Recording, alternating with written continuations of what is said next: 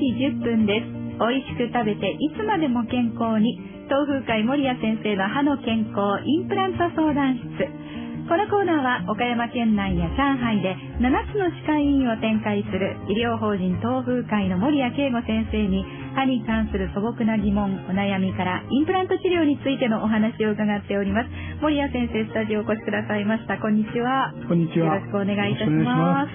森谷先生、あの、先日日曜日、はい東京で学会、こちらに参加されそて。うなんですね。ああ、えーっと、歯科学研究所インプラント部会というところなんですけど、まあ、毎年行ってるんですけええええええ。ど、あの、去年は僕が大会長をしたというね、お、で、え、あの、ど、開催地はどこだったあんですかの、東京です。あ、東京での開催はいはで、森谷先生が大会長、去年。去年ね。あでらー。去年はね、あんまり人が集まらなかった んですよ。今年すごい集まってあまそうなんですねまあ、年によってまたね、雰囲気も違いましょうし、す。もう取り上げる。力を及ばすという感じ。 いや、でも、そりゃ、去年はね、責任が重くて。ねえ、頑張ったんですよね、去年もものねす。ごいじゃあ、うんいろんな意味でプレッシャーもお感じになられたんじゃないですかまあ今年はそのポスター発表という形が初めてだったので、あ、そうなんですどね。うやってポスター作ればいいのみたいなとこから、は、はいスタートしましえて。、普通の発表と、なそのポスター発表っていうのはどういうふうにあの、大きなポスターをこう、ずーっと前もって貼っとくんですね。はあで、その前でこう説明をするという。あ、そうなんですね。はいじゃあ、大きな広い会場にそれぞれなんかブースが出て、そんなの感じですねその場で、はいあの、来てくださってる方を集めて説明をされると。はあ、え、ポスターってちなみにどんなふうに、どんなふうに作るんですかうん、あ、いろんなやり方があるみたいですけど、僕の場合はパワーポイントでこう、作ったやつをこう、組み合わせてレイアウトしたというね。はいそうですよね、はい壁新聞みたいに手書きするわけにはいかないですも んね。いやいや、まあでもいろんなエクセルで作ってる人もいましたしね。はあ、でもそういう会場に、ね、学会場に行かれると、やっぱりいろんな刺激そを。うですうね。ん今回ね、そのメインゲストが、え UCLA の小川先生という方で、はいあの光機能化というのをまあ実用化された人で、はい。インプラントも古くなると、実はその炭素がくっついちゃってええ、その骨とこう結合しにくくなるというね。はあ。それをこう、もう一回こう、作った状態にこう戻していくというね。はあ、それは何あの、光を使うってことですか紫外線とオゾンなんですけど。へえ。まあでもね、あれを、あの、ちゃんと聞くと、あ、これはいいなと思いましたね。あそうなんですね。あ、ただ、その、まあ、設備を導入するとかいうことになると、また、ちょっそと。こにね、ちょっと壁があるんですけども。ということですよね。はいただ、ゆくゆくはやっぱりそういった技術うも、んいいと思いますね、あれはねね。全国的にまはたい広がっていくかもしれないということなんですよね。あとは、あのー外科用ステントとか、そのコンピューター、CT とかコンピューターを使っえ、てその外科用のガイドを作る技術が、まあすすごくこう身近になってきてますね、今ね。あそうなんですね。まあ、あの、いろんな気づきも、それから森谷先生側からもまた多くの皆さんにいろんなそのね、提案をはい発表なさったはといいうことでありますけれども、まあ、あの、そんなお忙しい中ではありますけれども、このコーナーまたお越しいただきまして、はいで、リスナーの方からもご質問たくさん寄せていただいておりますので、早速お答えをいただきたいと思いますが、えーこちらお便りでと届けていただきましたのは、えー家事の傍らこのコーナー楽しみに聞かせていただいています。最近口を大きく開けようとすると、うん顎に違和感を覚え、ガクンと音がしたりします。友人は歯医者さんで見てもらった方がいいと言います。うたた寝の姿勢や頬杖で簡単に歯並びも変わってしまうそうなんですが、本当ですかどうですかという、そんなお尋ねです。まあ、いわゆる顎関節症ええね。えっ、と、若い女性の方に多いんですけども、はい。あの、大体がその口を大きく開けるとカクッという音がして、ええ閉じるときにまたち小さなカクッという音がするというね。はい。あの、関節に関節円盤という、まあ、こういう軟骨が乗ってるんですけども関、節円盤。はい。はいうん、あの、クッションみたいなのえね。ええで、え。これがこうずれちゃってるんです。はで、口を開けると正常な位置に乗っかって、はい。また閉じるとずれるというね。うん。で、この方何歳かわからないんですけども、ある程度年齢がいくと、ずれたまま結構普通に噛めるようになるんですね。あの、その感覚わかり ます。私も、あの、若い頃はちょっとなんかカクカクしてた時期があったんですが、いつの間にかそれなくなってきました。そうなんです。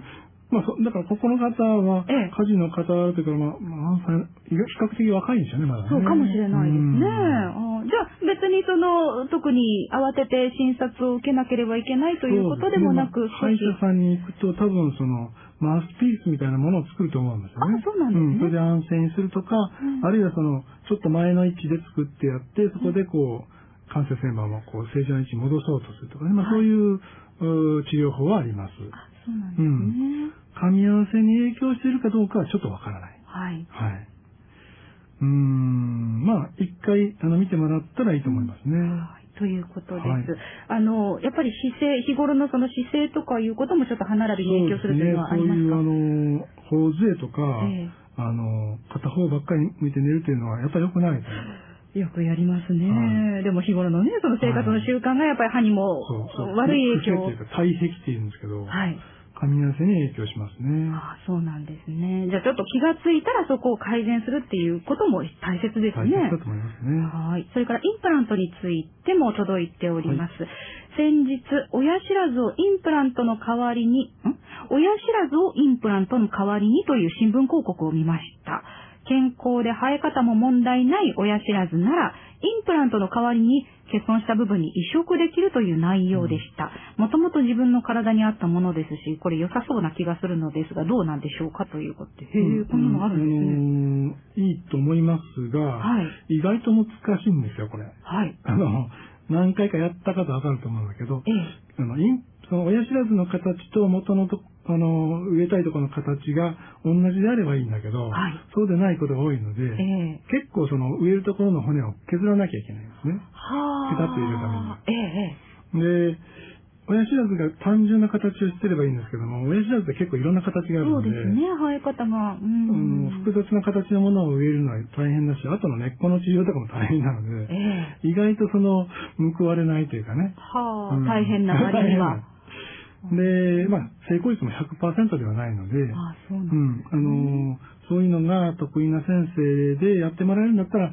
やってみ見る価値はあると思います。あそうなんですね。まあ、ただ、じゃあ、そのインプラントか親知らずをそのインプラントの代わりにするか、どっちかっていうことでもないというか。うん、だから、うんやってみますかっていうんだったらやってみたらいいと思うんですけど、ええうん、意外と難しい。難しいかもしれ ないし、そのもうちょっと大変かもしれないということなんですね。 この前も頼まれて一件やりましたけどね。あ、こういうことですか。うんあ、そうなんですか。はいああ、なるほど。はいまあ、それは、ご、あとは最終的にはもうご自身の判断ということになるとそいううですこねとですよね。ということで、まあ、そのあたりも含めてね、あの、考えてみていただければいいかなというところですかね。はい、そうですね。はい。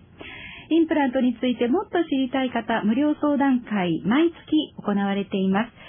倉敷会場は、今月11日、今度の土曜日ですね、午前10時から、倉敷駅前アパホテルで、そして岡山会場は8月29日土曜日午前10時から、岡山県南部健康づくりセンターでそれぞれ開催されます。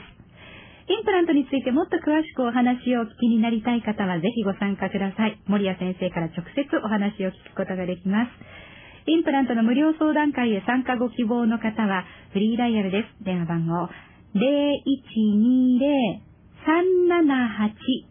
0120-378-902 0120-378-902みんなはキュレイにこちらまでお電話ください。インターネットでは、東風会、東の風の会と書きます。こちらで検索してみてください。